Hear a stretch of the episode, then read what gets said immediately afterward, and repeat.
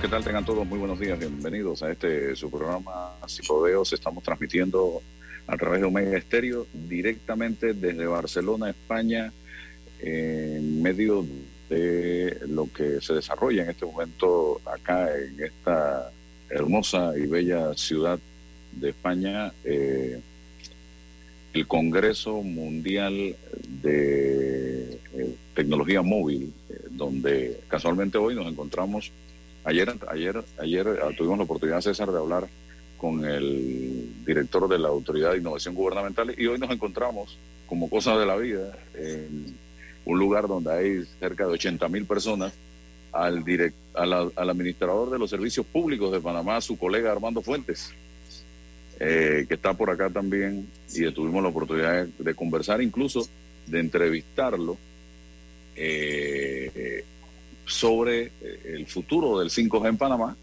y también sobre qué va a pasar con la empresa Digicel, que está ahorita mismo en una situación complicada, eh, ya que eh, está haciendo fue está siendo administrado intervenida, es el término, ¿no, César? Por un, un, administrador designado por el gobierno nacional.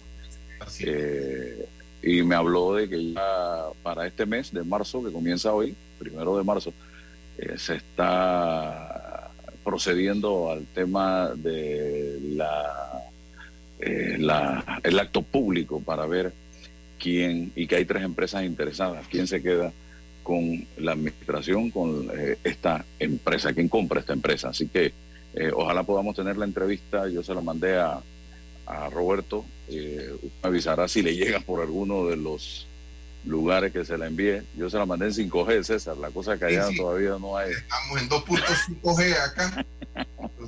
Va a llegar tarde, va a llegar como a las 3 de la tarde. Si acaso, de pasado mañana. Eh, así que, pero bueno, está con Raúl, está Raúl Loza con nosotros en este momento también.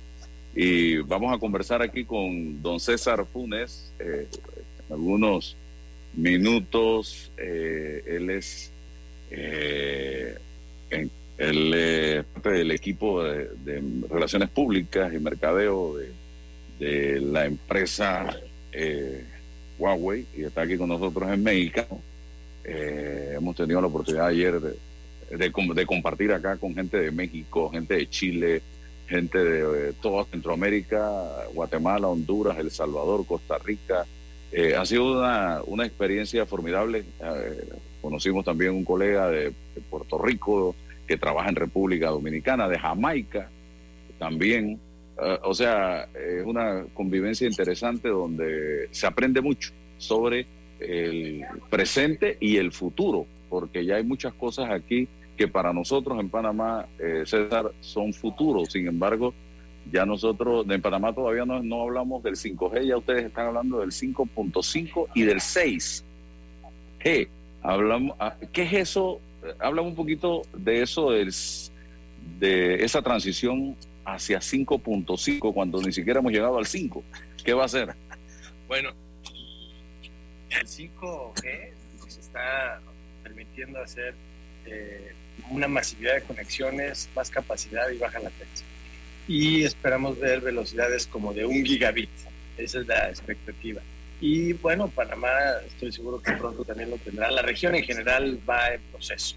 Eh, en este año hemos escuchado ya varios países que van a, a licitar espectro, que van a permitir la, la, de redes 5 eh, el 5.5G es la visión de Huawei, en donde todo lo que antes era una red de comunicaciones ahora se convierte como una especie del sistema nervioso de la vida digital. Eh, primero que nada con velocidades de hasta 10 gigabits por segundo para cada usuario. ¿Hoy estamos en qué velocidad? Hoy eh, con Máximo. 5G podemos alcanzar un gigabit. Y con 5.5 llegaremos a 10. 10 gigabits. O sea, eso es eh, en tiempo real. Es correcto. Sí, sí, sí. Lo podemos probar en el teléfono allá en el boot y vamos a empezar a ver cómo, cómo se empieza a ver eso.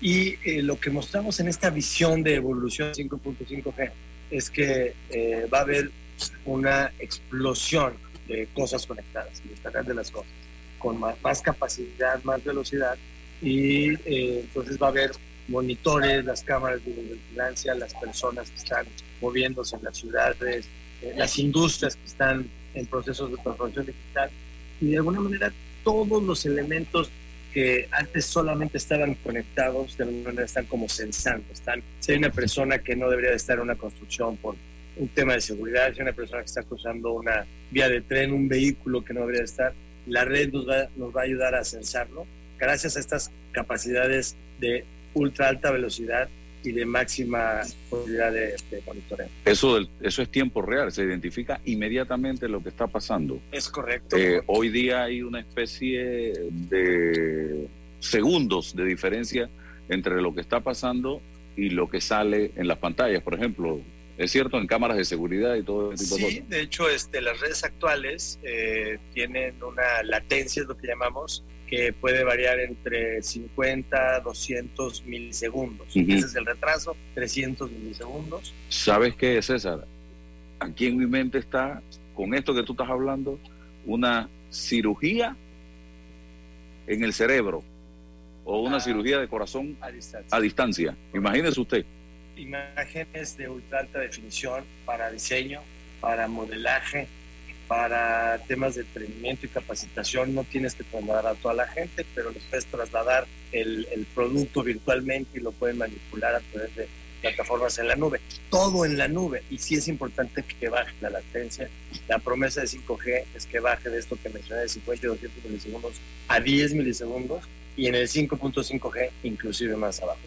Es imperceptible para el cerebro ese tipo de retrasos. ¡Wow! ¿Qué le parece, don Raúl? Impresionante, impresionante. Lo que nos espera es realmente casi que, casi que mágico, ¿no? Pudiéramos pensar nosotros en términos de, hasta dónde la ciencia y la tecnología nos va, nos va a llevar a un mundo virtual realmente de inteligencia artificial dominando todos los aspectos. Me parece que has de estar ahora mismo tú en, esa, en ese eh, eh, Congreso Mundial como, como viviendo el futuro que nosotros acá en Panamá no hemos llegado en este momento. Realmente impresionante. ¿Qué, ¿Qué hace falta para que Panamá esté en ese nivel? Vamos a, a ver lo que dijo precisamente César Raúl y César. Tengo a César Ruiló acá y acá a César Funes. Eh, lo que dijo el administrador de la Autoridad de Servicios Públicos de Panamá, es como el ministerio que lleva a cargo este tema, eh, que, alberga eh, energía eléctrica, telecomunicaciones eh, y agua. A ver qué dijo sobre el futuro del 5G en Panamá. Ya tenemos ahí el audio. Escuchemos. Los, proveedores de servicios, los carriers en el mundo, están hablando del papel de los reguladores en asignar las frecuencias y el ancho de banda para poder operar las nuevas tecnologías. Sí, bueno, nosotros aquí en el Mobile estábamos hablando con varias conferencias que teníamos que hablar sobre lo que ha hecho Panamá sobre la asignación de espectro invitados por el Mobile. En ese sentido, pues nosotros esto, estamos liberando las bandas, tenemos 300 eh, megahertz libre de la banda eh, 2000, 3500, que es la banda preferida para 5G. y lógicamente es una tecnología que se espera que los operadores móviles eh, prontamente pues soliciten eh, su incorporación al sistema de telecomunicaciones de Panamá. ¿Ya hay solicitudes en Panamá? Todavía no, porque estamos en el proceso de liberación. La SEP lleva un proceso de liberación de las bandas y un procedimiento para la asignación de esas bandas 5G. Lógicamente que ese es un espectro que tiene que ser adquirido por parte de las empresas y eso tiene un costo importante. Así que todavía no tenemos una solicitud al respecto. Una pregunta sobre eso. Si una de las empresas decide por eh, la tecnología de Estados Unidos y otra decide por la tecnología de China, ¿eso se puede? ¿O que nosotros, nosotros regulamos el servicio. Como, como, como, como reguladores tenemos una regulación del servicio.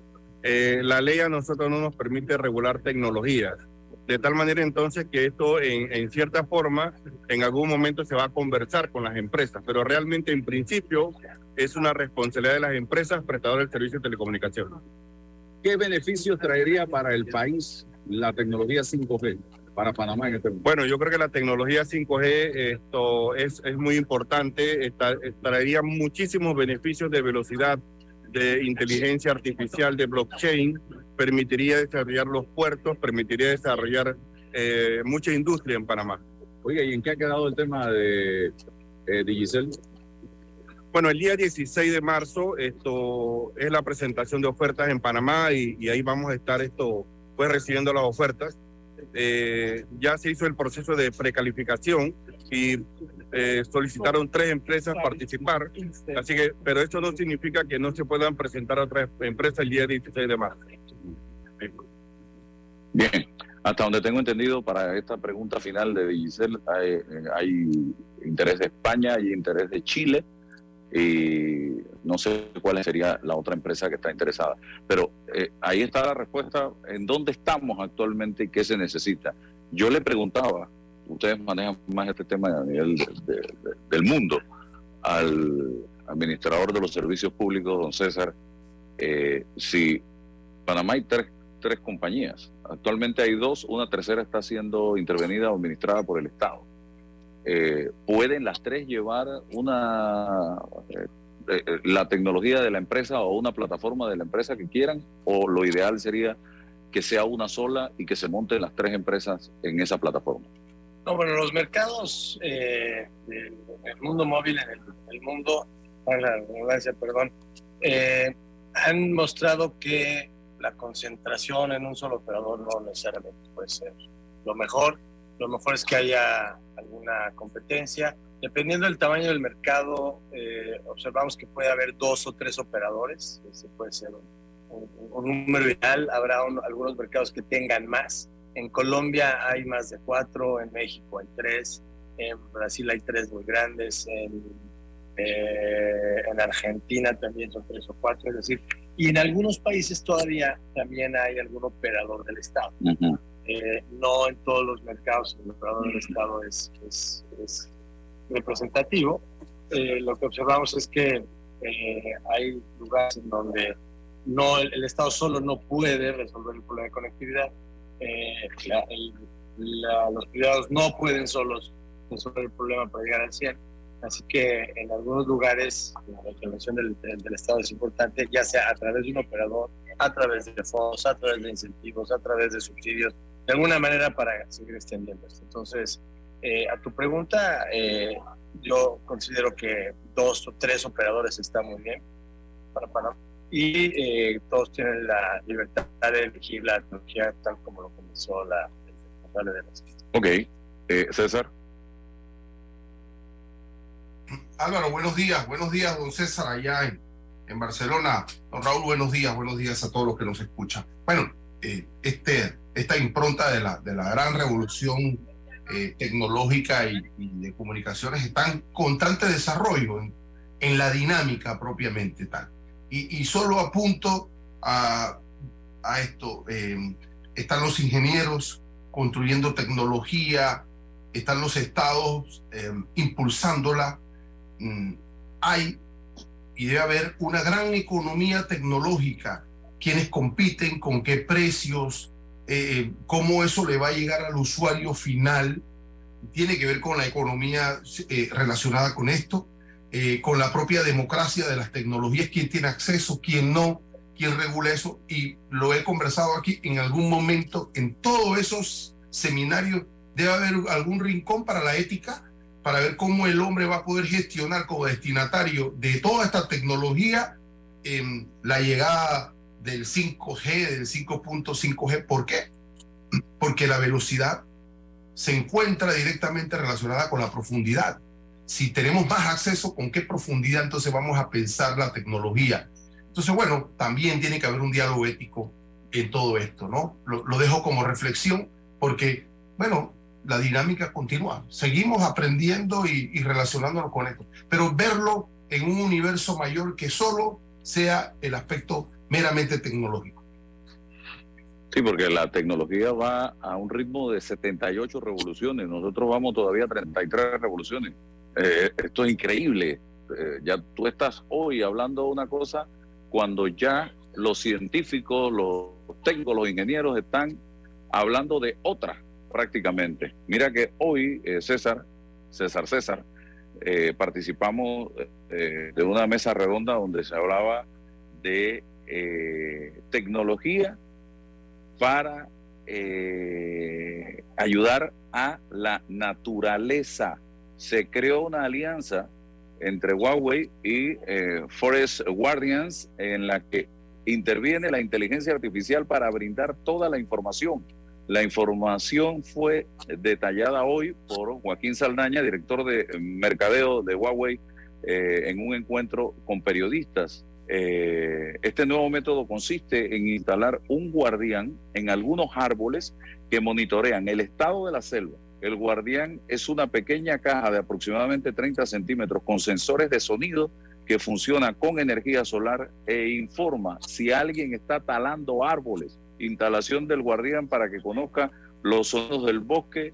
Eh, también identifica el sonido de tala de árboles a 3 kilómetros cuadrados. Una vez instalado, envía los sonidos a Huawei Cloud para que el sistema de inteligencia artificial identifique de qué se trata. Y de tratarse de tala de árboles o caza ilegal, el guardián envía una alerta a las autoridades del bosque quienes se dirigen a la zona que requiere atención. Imagínense ustedes.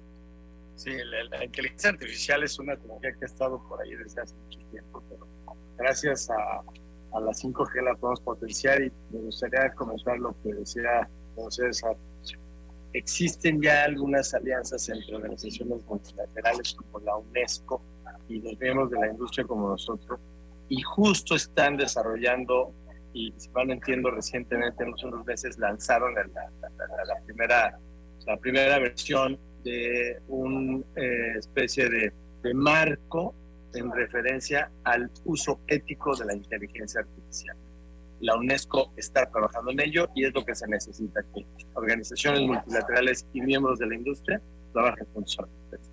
Muy bien. Ah, es, eh, Raúl, ¿algún comentario? Hablemos de la, del espectro, antes de, que Raúl entre. El espectro es lo que estamos, eh, eh, se está planteando aquí en una conferencia donde estamos en este momento. Sí, dos insumos básicos para que esta tecnología apresure su llegada. Implica, uno, la posibilidad de despliegue de infraestructura, en donde el Estado puede apoyar para que se facilite a través de disminuir las barreras, las licencias, los derechos, tratar de ordenarlos lo máximo posible.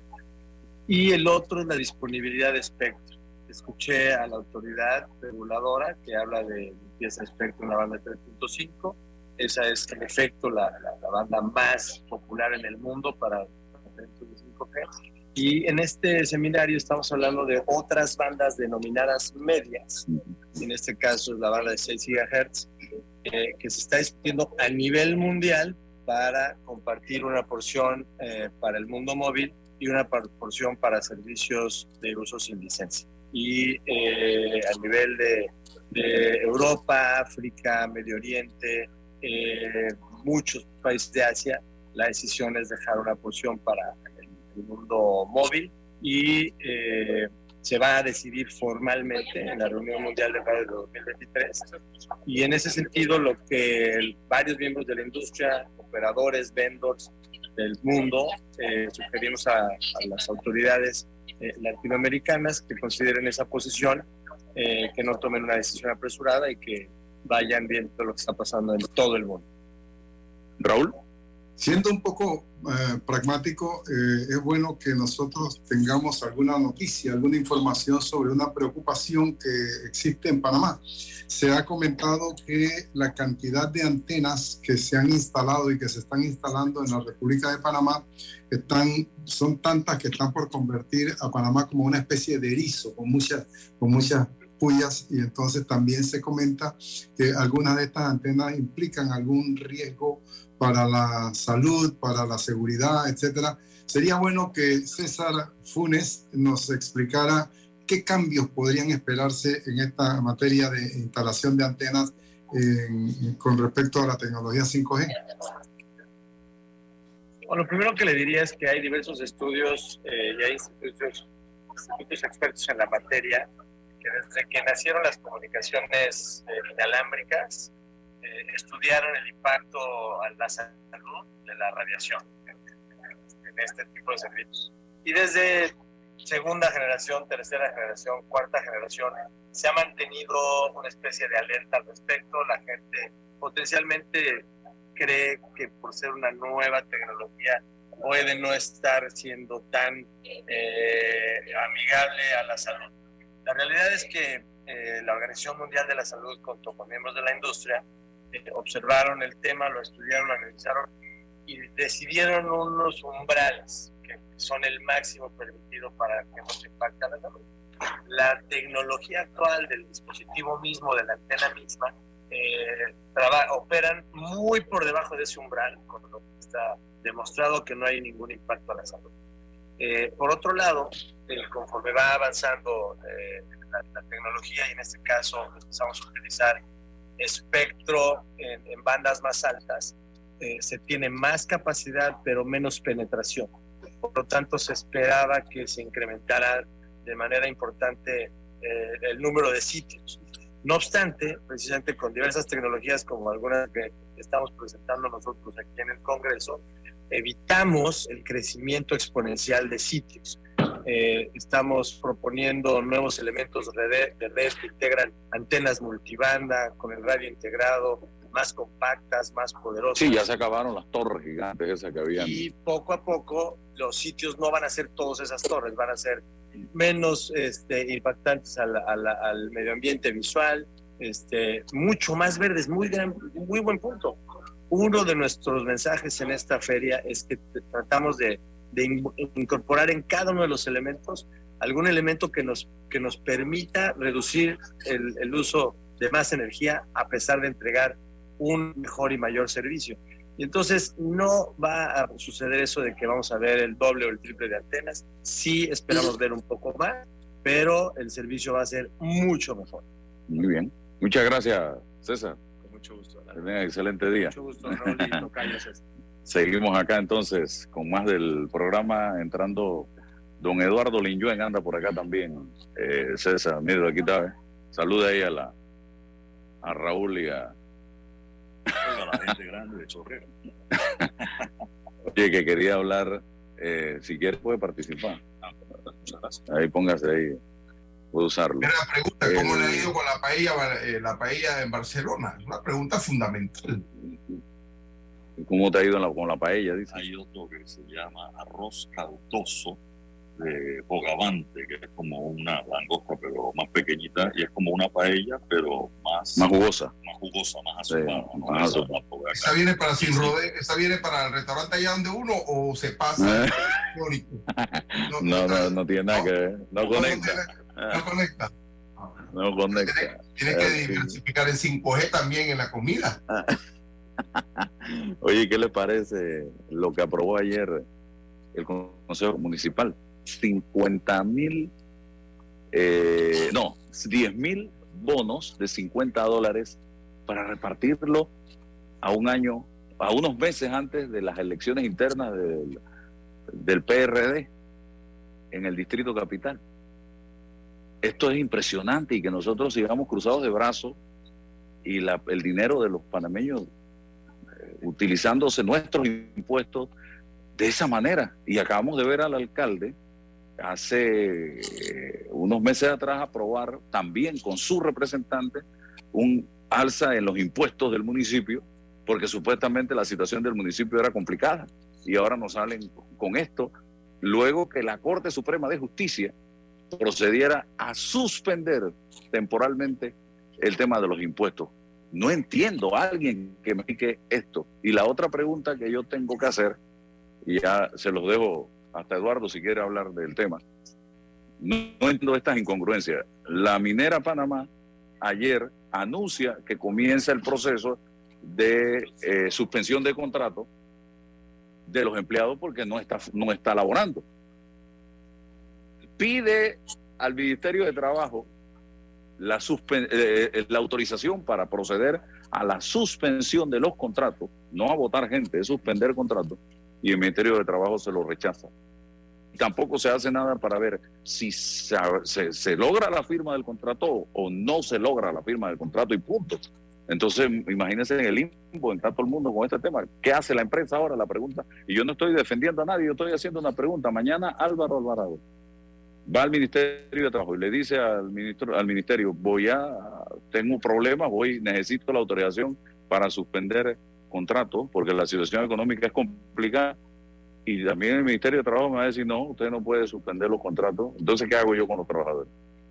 Se lo dejo. No sé, Eduardo, si quieres opinar algo. El tema del alcalde me sorprende que teniendo la tecnología que ya hay, como se usa, por ejemplo, para el digital, el gobierno municipal haya recurrido a una figura como un bono de 50 dólares, 10 mil bonos, estamos hablando de medio millón de dólares, para repartirlo como si fuera dinero en efectivo. Es decir, hagan la sinergia al municipio de Panamá, los representantes de cada corregimiento con la autoridad de innovación y quiénes son los que están recibiendo el vale digital y por qué condiciones lo reciben. Y bueno, el municipio quiere darle una ayuda más. Que no estoy de acuerdo con estas ayudas a nivel municipal, suponiendo que así fuese, que lo hagan a través de una sincronización con el vale digital y listo. Pero tener un bono es plata en efectivo. A ver, Raúl. Hombre Álvaro, eh, Lin saludos. Eh, los felicito por estarnos trayendo esas informaciones tan valiosas del Congreso Mundial de Tecnología y por darnos la envidia de la, gastronomía de Barcelona. Saludos a todos. El próximo año vamos nosotros, Raúl. El próximo año vamos nosotros. Sí, sí, Dios mediante.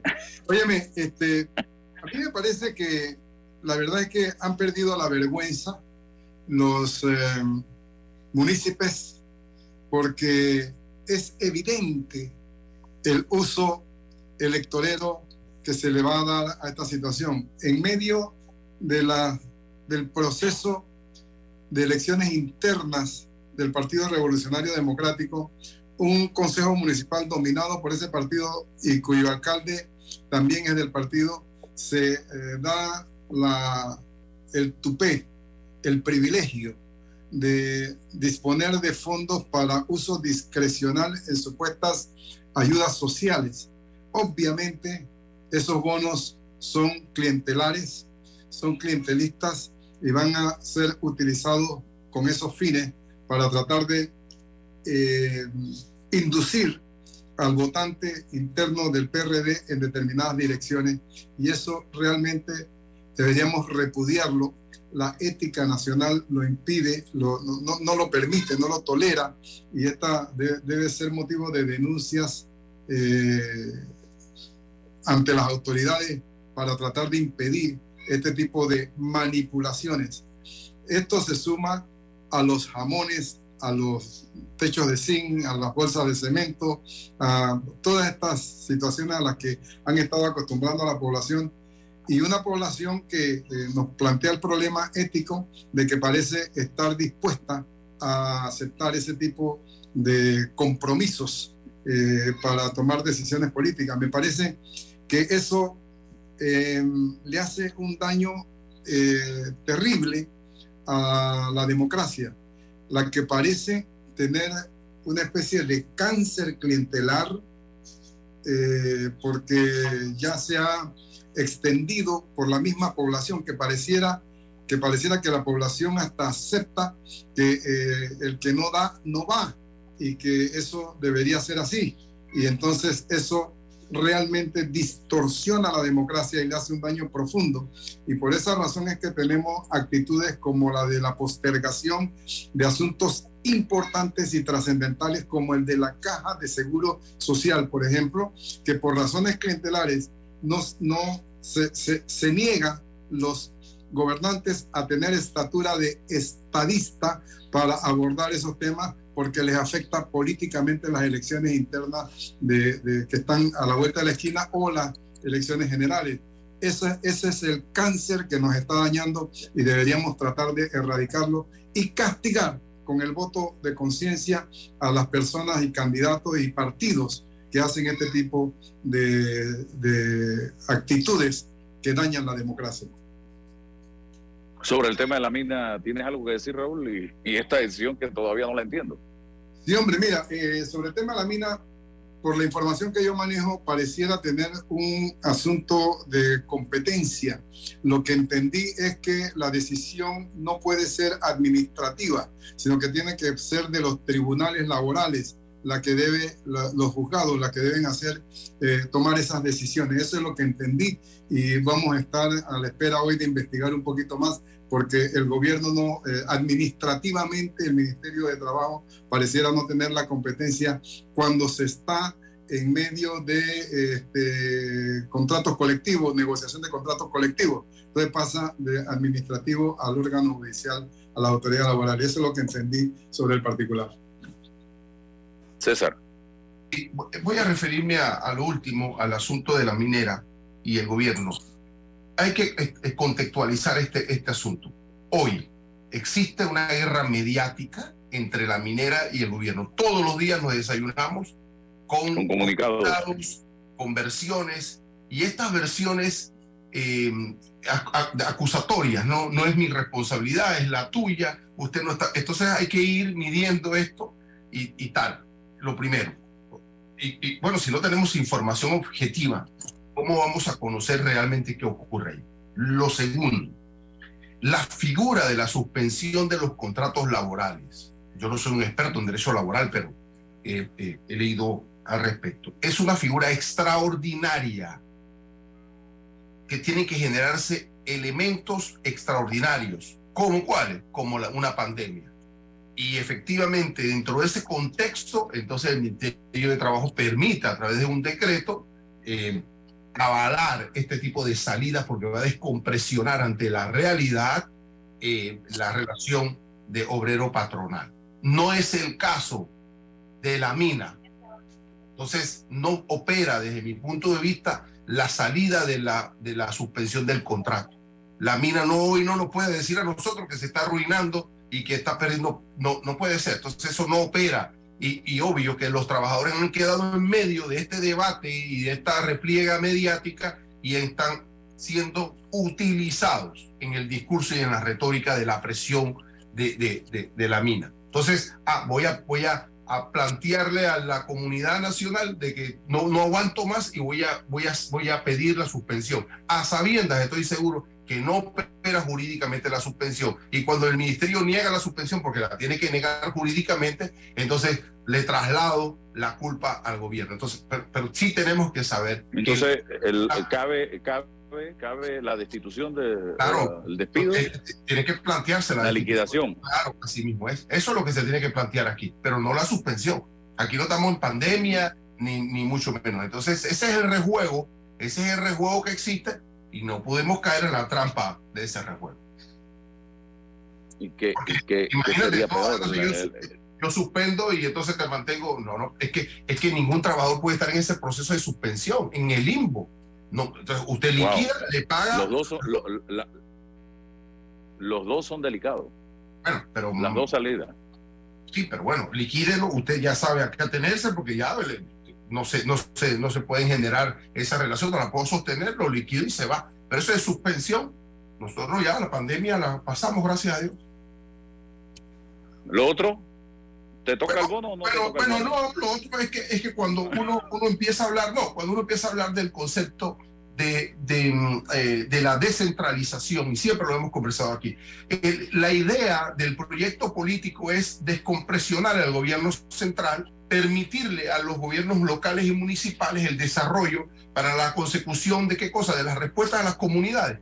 Si apostamos a ese proyecto político llamado descentralización, bueno, una vez que eso ocurre, los políticos bajamos y empezamos a preguntarnos cómo está operando específicamente y en concreto las políticas de descentralización. Uno, los, los, líderes, alcaldes y representantes con sus organizaciones, lo que discuten cada vez que hablan son las licencias con sueldos y las coyunturas económicas. Más nada, aquí ninguno, usted no escucha a Lingüen ni Álvaro Alvarado a los, a los representantes y alcaldes pidiendo 5G, pidiendo tecnología, pidiendo ni eh, educación, ni seguro social, ni funcionalidad para resolver los problemas de la comunidad. ¿Usted cuántos ustedes que están al frente de, de, de, de, en estos temas de noticias, ¿cuántos cabildos ustedes han escuchado? Mira, ya en la Vía de los Santos hizo un cabildo porque nosotros queremos, o en Chité o en tal lado. No hay nada de eso. No, no existe nada de eso. Entonces, cuando uno empieza a escuchar las noticias de la descentralización, entonces uno diría 50 mil becas o bonos. Bueno, eso es para la maleantería. Pues. Eso es pura maleantería. Entonces, eso es mantener a la gente, eso es agarrar la pobreza y tenerlos ahí y someterlos. Y, y, más nada, esa es la descentralización de Panamá. Usted está en España, en España hay descentralización, hay institucionalidad, hay gobernanza desde, desde, desde los gobiernos locales. Pero, pero nosotros no queremos eso. Puro concepto, puro eslogan, pero cuando vamos a la concreta nos encontramos con esto. ¿Qué está pasando en Panamá, compañeros? Que ha obligado en este mes de febrero, de febrero y marzo al alcalde de manera sorpresiva a plantearse 10 mil bonos, 50 dólares para el distrito capital. Lo único que está pasando, a mi juicio, Álvaro Alvarado, es que vienen las elecciones internas del Partido Revolucionario Democrático y que él quiere, y los representantes, en su mayoría, creo que todos, del, los del PRD, hay nada más hay dos voces que son eh, opositoras, Willy Bermúdez y Ricky Domingo. Los demás, todos, están cuadrados con el alcalde del Distrito Capital. ¿Qué transparencia va a haber allí? ¿A quién se le va a entregar eso? ¿Bajo qué argumento, qué concepto? Esa gente ya está recibiendo o no eh, el vale digital de que tú hablabas. Entonces, ¿por qué le voy a dar eh, otros 50 dólares más? ¿Bajo qué argumento? O sea, todas estas interrogantes, ¿en qué condiciones súmale, Álvaro, súmale a ese debate, súmale a ese debate, súmale, cómo yo, que tengo aspiraciones de representantes para competir en las próximas, ¿en qué plano de igualdad yo compito con un representante que tiene esta coyuntura? Entonces, ¿qué democracia es esa? Ya, no existe, no tengo posibilidad de una persona que tiene Ninguna. Sí, yo, yo aquí le puedo repartir a esta gente mil y a las familias estratégicas. Y que un tienen- alcalde y, eh, y a la alcaldía. ¿Qué, Bueno. qué- qué- qué puede hacer? Nada, vamos adentro del PRD. Los contrincantes de fábrica que todavía no sabemos quiénes, quiénes son. Competir con un alcalde que está repartiendo plata diestra y siniestra. Hay 10 mil votos asegurados. Eh, exacto. 10 mil agradecidos más la familia. Adicional a ese debate también que ya en los presupuestos respectivos de distintos municipios como el de San Miguelito, La Chorrera y otros del caso de Panamá, ya existen partidas dentro del presupuesto para asistencia social y donaciones a particulares, que son relativamente altas. Entonces esto viene a sumarse adicionalmente. Esas partidas para donaciones dependen del criterio exclusivo del jefe de la comuna. Es una situación realmente que eh, no, no- es tolerable. El de San Miguelito ya tiene partida discrecional. Se le aprobó, eso salió en estos días en los medios de comunicación. Partida discrecional. Eh, y no sabemos cómo anda con las cuotas de la Caja de Seguro Social del municipio, porque yo recibí información de gente que me estaba diciendo que no podían atenderse en el Seguro Social porque no tenían la ficha, porque no les estaban pagando el seguro. Y cuando estas cosas comienzan, Raúl, César y Eduardo, se multiplican. Usted va a ver mañana a los otros municipios también eh, repartiendo bonos, porque ya lo hizo el distrito de, de Panamá. Así que yo también voy a repartir bonos y esto se convierte en una epidemia de bonos en todo el país. Y me suma pregunta, ¿qué pasó? Es decir, ¿hubo algún fuego? ¿Hubo alguna inundación? ¿Hubo algún terremoto? ¿Hubo algo que obligara a, requerir de una partida extraordinaria para ayudar a alguien que lo necesitó en este momento? Porque, como bien explica eh, hay unas partidas en los corregimientos para cuando estas cosas ocurren. Y, y a veces, y, y se hacen, como tú dices, eh, donaciones particulares, casi que sin filtro, cuando una persona, bueno, se le vino el árbol encima, hay que intervenir rápidamente para la casa, pero algo pasó que justifique que estas 10.000 personas necesiten ese bono de 50 dólares, no que yo sepa. Que yo sepa tampoco. Vamos al cambio y los dejo a Raúl y a César a cargo, que nosotros seguimos acá en nuestra gira en este Congreso. Hasta... ¿Quieres quedar a la altura con tu familia, tus amigos, tu pareja, tu esposo, tus hijos? Prueba 1820, un café 100% de altura. Agua pura de nuestra tierra, riqueza inmensa de vida y salud. Si gastas agua de más, se la quitas a los demás. Cierra bien la llave. Una gota por segundo se convierte en 30 litros de agua al día. Gobierno Nacional y dan.gov.pa. Somos agua.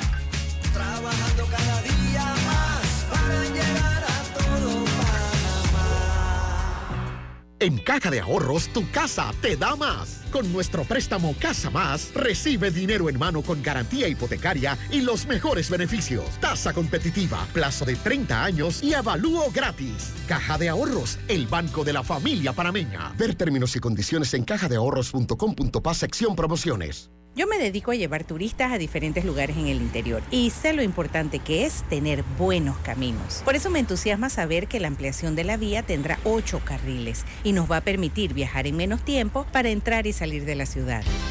Ya falta menos. La ampliación del tramo entre el Puente de las Américas y Arraiján sigue avanzando y al terminar estará mejorando la calidad de vida de cientos de miles de panameños. Ministerio de Obras Públicas, Gobierno Nacional. En Hutchinson Ports, PPC, hoy y siempre estaremos orgullosos de ser parte del país que une al mundo y nos esforzamos porque con nuestro trabajo el nombre de Panamá llegue cada día más alto. Felicidades Panamá. Te desea Hutchinson Ports, PPC. Buenos días, amor. Soñé que era el informante adecuado. ¿Informante de qué? ¿De la CIA? Muy graciosa. Pero en el sueño yo tenía mi batería, así que estaba clarito. ¿Batería? Que en el sueño entraba a la página censospanama.pa y me leí el cuestionario censal. Ajá. ¿Y eso de qué te ayudó? Bueno, mi amor, que es más fácil si desde antes ya sabes que te van a preguntar. Hasta el 4 de marzo, ábrele la puerta a los censos de población y vivienda de cada 2020. Panamá, cuenta contigo. Ya está disponible en nuestro sitio de internet www.arrocísimo.com nuestro libro digital, 15 recetas con arroz para potenciar tus habilidades en la cocina. Descárgalo completamente gratis en tu celular o en tu computadora y pon en práctica las más deliciosas recetas para compartir en familia o para tu emprendimiento. Sal de la rutina y prepara los más deliciosos platillos con Arrocísimo. Encuéntralo y descárgalo ya en arrocísimo.com. Aló, ¿me habla de Hopsa? Sí, yo lo que necesito es un techo, pero bien económico. El combustible está alto, todo está subiendo. Deme alguna alternativa. No se preocupe, señor Pérez. Nosotros somos los fabricantes de Super. El Super Sim es una excelente alternativa al calibre 26 tradicional. Es más delgado, pero fuerte y económico. Desde 1.59 el pie. Tenemos inventario en tiendas para entrega inmediata. Contáctenos por WhatsApp 6550-1921. WhatsApp 6550-1921. Muchas gracias, Hopsa. El Super Sim sí resuelve. Y comprando por WhatsApp, lo hago desde mi casa sin tener que moverme. Hopsa, para trabajos bien hechos. Hace más de un año, Minera Panamá y el gobierno acordaron la firma de un nuevo contrato transparente que garantiza un pago mínimo anual de 375 millones. Sin embargo, cambios del gobierno imposibilitan la firma. Actualmente, el gobierno impide que los barcos salgan del puerto forzando a la empresa a detener operaciones. ¿Qué vamos a hacer? ¿Qué va a pasar con nosotros como colaboradores? Somos proveedores de Minera Panamá. De cerrar Minera Panamá tendríamos afectaciones no solamente como asociados, sino también el grupo de personas que trabajan con nosotros. ¿Qué les dijo el Ministerio de Trabajo? La ministra dijo que no tenía una respuesta en ese momento. Invertimos 10 mil millones de balboas y nos vimos forzados a parar porque el gobierno pide cambiar lo acordado en enero de 2022. Si el gobierno hace su parte, se evitará la peor crisis laboral y económica desde la pandemia. Panamá no puede parar. Contamos contigo para defender la voz de todos los panameños en la elección general de 2024, como don Rafa. Vea, yo fui el primerito en inscribirme como miembro de mesa en mi pueblo. Oh, ahora soy el responsable de contar cada voto de mi gente. Inscríbete tú también en tribunalcontigo.com o en cualquiera de nuestras oficinas en todo el país. Eso de ser productor y miembro de mesa je, es un compromiso berraco, ¿yo? Tribunal Electoral. La patria la hacemos contigo. Para que la veas graduarse, respeta los límites de velocidad. Para que la veas casarse, no tomes bebidas alcohólicas si vas a conducir. Para que conozcas a tus nietos, no chates mientras manejas. Respeta las normas de tránsito. Este es un mensaje de la Alianza Estratégica en Seguridad Vial y la Autoridad del Tránsito y Transporte Terrestre. Unidos lo hacemos. El verano ya está por llegar y con ello se llegan los planeados paseos en familia. Mi mejor consejo, si quieren llegar seguros, tranquilos y sumamente cómodos, es en el Acura RDX de la familia Bahía Motor. Tienen todos los sistemas de seguridad que te puedes imaginar, que solo con eso lo hace una de las mejores nuevas opciones si piensas en un auto nuevo este año 2023. Ya quedan pocas unidades del Acura RDX 2022, así que pásate por acá. Aló, ¿me habla de Hobsa? Sí, yo lo que necesito es un techo, pero bien económico. El combustible está alto, todo está subiendo. Deme alguna alternativa. No se preocupe, señor Pérez. Nosotros somos los fabricantes de Super C. El Super C es una excelente alternativa al calibre 26 tradicional. Es más delgado, pero fuerte y económico. Desde 1.59 el pie. Tenemos inventario en tiendas para entrega inmediata. Contáctenos por WhatsApp 6550-1921. WhatsApp 6550-1921. Muchas gracias, Hobsa. El Super C sí resuelve. Y comprando por WhatsApp, lo hago desde mi casa sin tener que moverme. Hopsa, para trabajos bien hechos. Déjate llevar por la frescura del pollo melo. Panameño como tú. Déjate llevar por la frescura del pollo melo. Variedad y calidad. Melo. Frescura de altos estándares. La calidad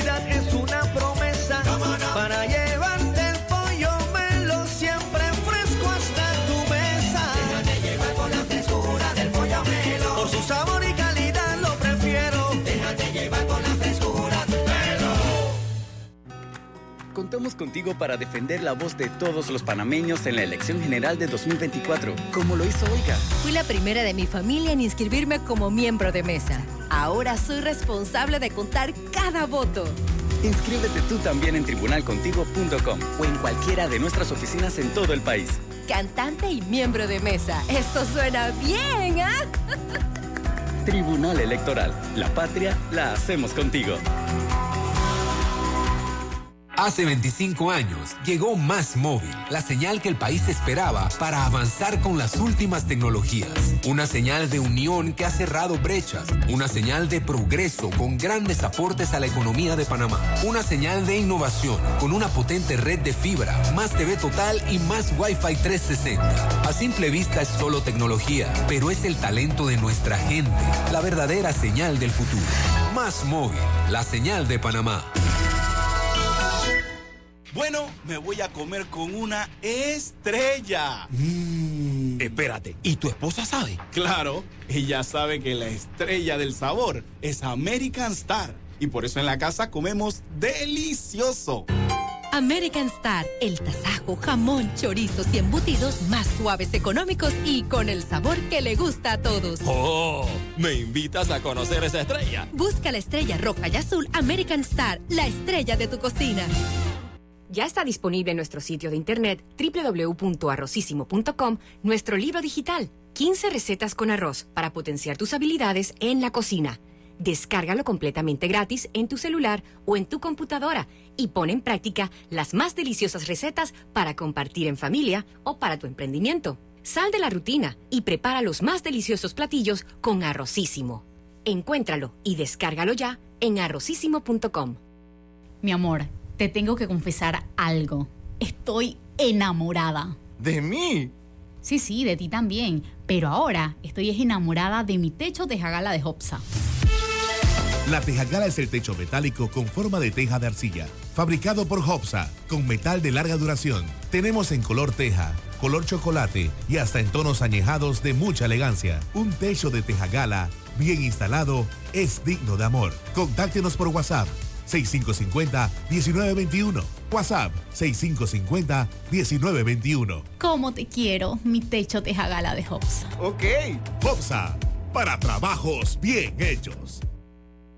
Tu hipoteca tiene casa nueva. Traslada tu hipoteca a Caja de Ahorros. Recibe una letra mensual más baja y con la aprobación, llévate un bono para gastos legales por 500 balboas. Caja de Ahorros, el banco de la familia parameña. Ver términos y condiciones en cajadeahorros.com.pa sección promociones. En Hutchinson Ports, PPC, desde nuestros puertos de Balboa y Cristóbal conectamos a las principales rutas de intercambio comercial entre el Pacífico y el Atlántico, logrando brindar un servicio a nuestros clientes de calidad y eficiencia, dejando el nombre de Panamá por lo alto. Hutchinson Ports, PPC. Atrae la emoción con un préstamo personal de Credit Corp Bank y consolida tus deudas. Recibe un bono de 130 dólares con el desembolso de tu préstamo personal. Solicita el tuyo ya al 800-7555 o visita nuestras sucursales. Credit Corp Bank. Cuenta con nosotros.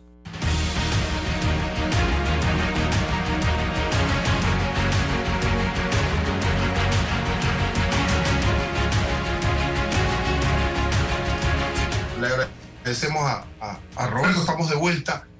Don Raúl, eh, está esta semana pues de organización escolar, están los, profesores, los maestros ya en las aulas, en nuestras escuelas, a la espera de más de un millón de estudiantes, entre lo público y lo privado, 800 mil y algo en lo público y eh, casi 200 mil en lo privado.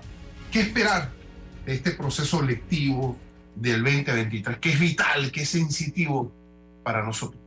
Voy a empezar por lo bueno, César y amigos oyentes. A mí me parece que, eh, primero, el proceso educativo es el proceso mediante el cual eh, el futuro del país está siendo preparado para que tengamos un mejor país, una mejor sociedad, un mejor individuo, para que los jóvenes se vayan formando. Eso en términos ideales. La transferencia de conocimiento, la educación, la instrucción hace que vayamos creciendo y hay que ver al educador como ese escultor que va puliendo la personalidad de las nuevas generaciones para darle un ciudadano mejor al país y al mundo. Eso en términos ideales. La pregunta es, en términos reales, ¿está sucediendo eso en Panamá? Estamos esculpiendo la personalidad de las próximas generaciones para tener una mejor sociedad. ¿Está el educador siendo un ejemplo para sus estudiantes cuando uno está en, en- cuando estábamos tú y yo sentados en la banca en el aula de clases veíamos al- a nuestro profesor te puedo mencionar al profesor Luis Correa en mi caso y uno pensaba cuando yo sea un adulto yo quiero ser como este señor yo quiero parecerme a él yo quiero yo quiero este, entender al país, entender la historia, entender las cosas. Estamos en ese proceso en este momento, se está dando ese ejemplo, cosa interesante que ocurre. Eh, ojalá que eso fuera así. Yo pienso que sí, porque es la naturaleza humana. No sé si el ejemplo que te pongo eh, eh, transmite lo que quiero decir. El educador no solamente educa con la explicación, sino con su propio ejemplo de vida. Eso debería estarse viendo. Ahora vamos a la parte práctica. En Panamá Oeste, que es el área donde me desarrollo mi- mis actividades diarias, eh, tenemos una explosión demográfica muy intensa. Somos el punto de crecimiento exponencial. Eso significa que gente de todas las provincias llega aquí. Hay 500 y tantos proyectos urbanísticos en desarrollo. Ni una sola escuela nueva. Ni una sola escuela nueva. ¿Cuántas personas han llegado? Ya nos los dirá el censo. Tenemos el problema de los espacios, de los cupos para que los niños puedan ir a las escuelas. Tenemos el espacio de la estructura, aunque haya, aunque haya matrículas en un colegio, no hay salones. Entonces va a haber que arrendar espacios. ¿Por qué? Porque no estamos planificando como estadistas a la sociedad panameña. Un país, el más rico de la América Latina per cápita, como lo es Panamá, debería tener el privilegio de planificar su futuro y saber que en el año 2023, desde hace 5, 10 años atrás, en el año 2023, íbamos a necesitar tantas escuelas adicionales, con tantas aulas adicionales, con tantas bancas adicionales, con tantos docentes adicionales y tenerlo resuelto. Eso, eso es la verdadera riqueza. Riqueza no es tener plata, riqueza es tener la, la, la, la plata y la voluntad de administrarla correctamente para hacer crecer a nuestra sociedad. Pero hemos tenido toda la plata y nos jactamos de que tenemos toda la plata y que somos el país per cápita más importante de América Central y de América Latina y no tenemos la riqueza de utilizarla adecuadamente en un proceso tan importante como es el proceso de instruir a las próximas generaciones. Eso es una pobreza extrema de una nación el que no planifica, no puede, viaja, viaja como, como un piloto que, de avión que no sabe de qué aeropuerto salió o que sabe de qué aeropuerto salió, pero no sabe a qué aeropuerto va, ni qué, ni qué altura debe llevar, ni qué rumbo debe llevar porque no tiene brújula. Es, así está el país que no se planifica y esa es la situación lamentablemente de, de este país en términos de docencia. Ojalá que podamos superarlo. Sé que las autoridades locales, porque lo he hablado con ellos, la Dirección Regional de Educación, el profesor Enrique Bernal acá en Panamá Oeste, están haciendo esfuerzos extraordinarios para, para tratar de dar las mayores soluciones posibles, pero esa situación es el reflejo que tiene el país en este momento, César. Ojalá que podamos resolverlo. Es vital, es, es vital eso, eso eh, Raúl, porque eh, si la excusa es no tener la data, la información objetiva, bueno, eh, el censo va a llegar, ¿no? Está culminando, creo que ya culmina esta semana, y, y, se tendrán que procesar la, los, los, los, datos, los hallazgos, y esos, esas conclusiones tendrán que servir específicamente para la toma de decisiones de políticas públicas. Si en esta región en materia de demografía se están movilizando, están llegando eh, eh, poblaciones y, y, dentro de ellas menores de edad en, en, grado de escolaridad eh, primaria y secundaria. Entonces lo propio es medir ¿no? la capacidad que, que, tenemos en materia logística para la infraestructura de las escuelas y, y tomar nota oportuna respecto a esto. Bueno, eso es visión, claro, eso es, ser estadista, eso es, eso es la administración pública. Pero, pero ¿quiénes quedan? O sea, si, si, si, los que saben ¿no? tienen que salir ahora en el 2024 porque eh, eh, hipotéticamente no se reelige este gobierno, entonces entran otros con otros proyectos, con otra visión, con otras ideas y se pierde la idea de, que en materia de educación es política de Estado, no política del gobierno.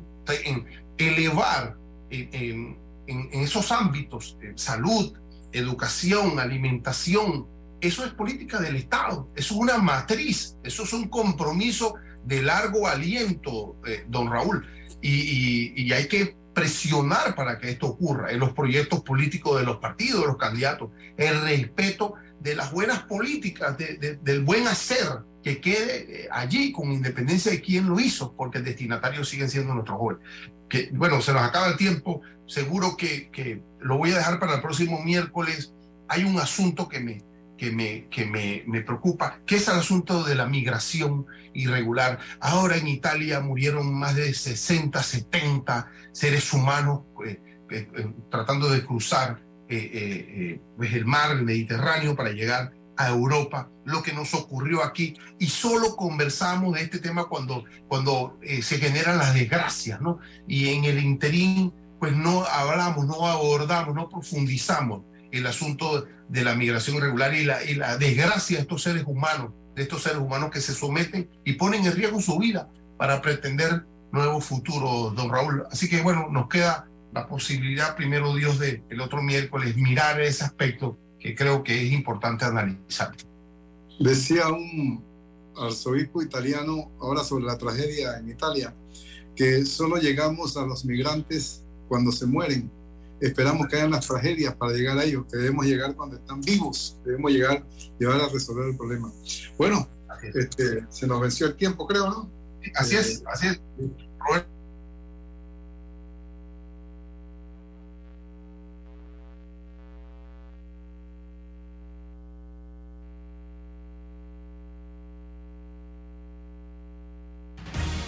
La información de un hecho se confirma con fuentes confiables y se contrasta con opiniones expertas.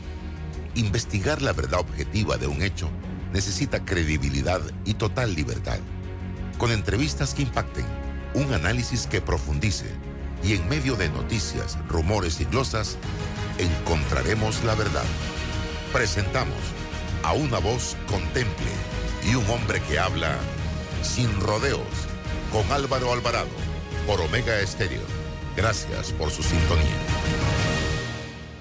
¿La casa o el apartamento de tus sueños? Te lo cumplimos. Préstamos hipotecarios de hasta 300 mil dólares, con plazos de hasta 30 años y tasas de interés desde 4.75%. Contáctanos 513-1262. Caja de Seguro Social. Aquí, ahora, siempre. En Caja de Ahorros, tu casa te da más. Con nuestro préstamo Casa Más, recibe dinero en mano con garantía hipotecaria y los mejores beneficios. Tasa competitiva, plazo de 30 años y avalúo gratis. Caja de Ahorros, el banco de la familia panameña. Ver términos y condiciones en cajadeahorros.com.pa sección promociones. ¿El hongo se ha convertido en tu mejor compañía? ¿Por qué no te cambias a una buena? Hongosil, lo más efectivo para hongos en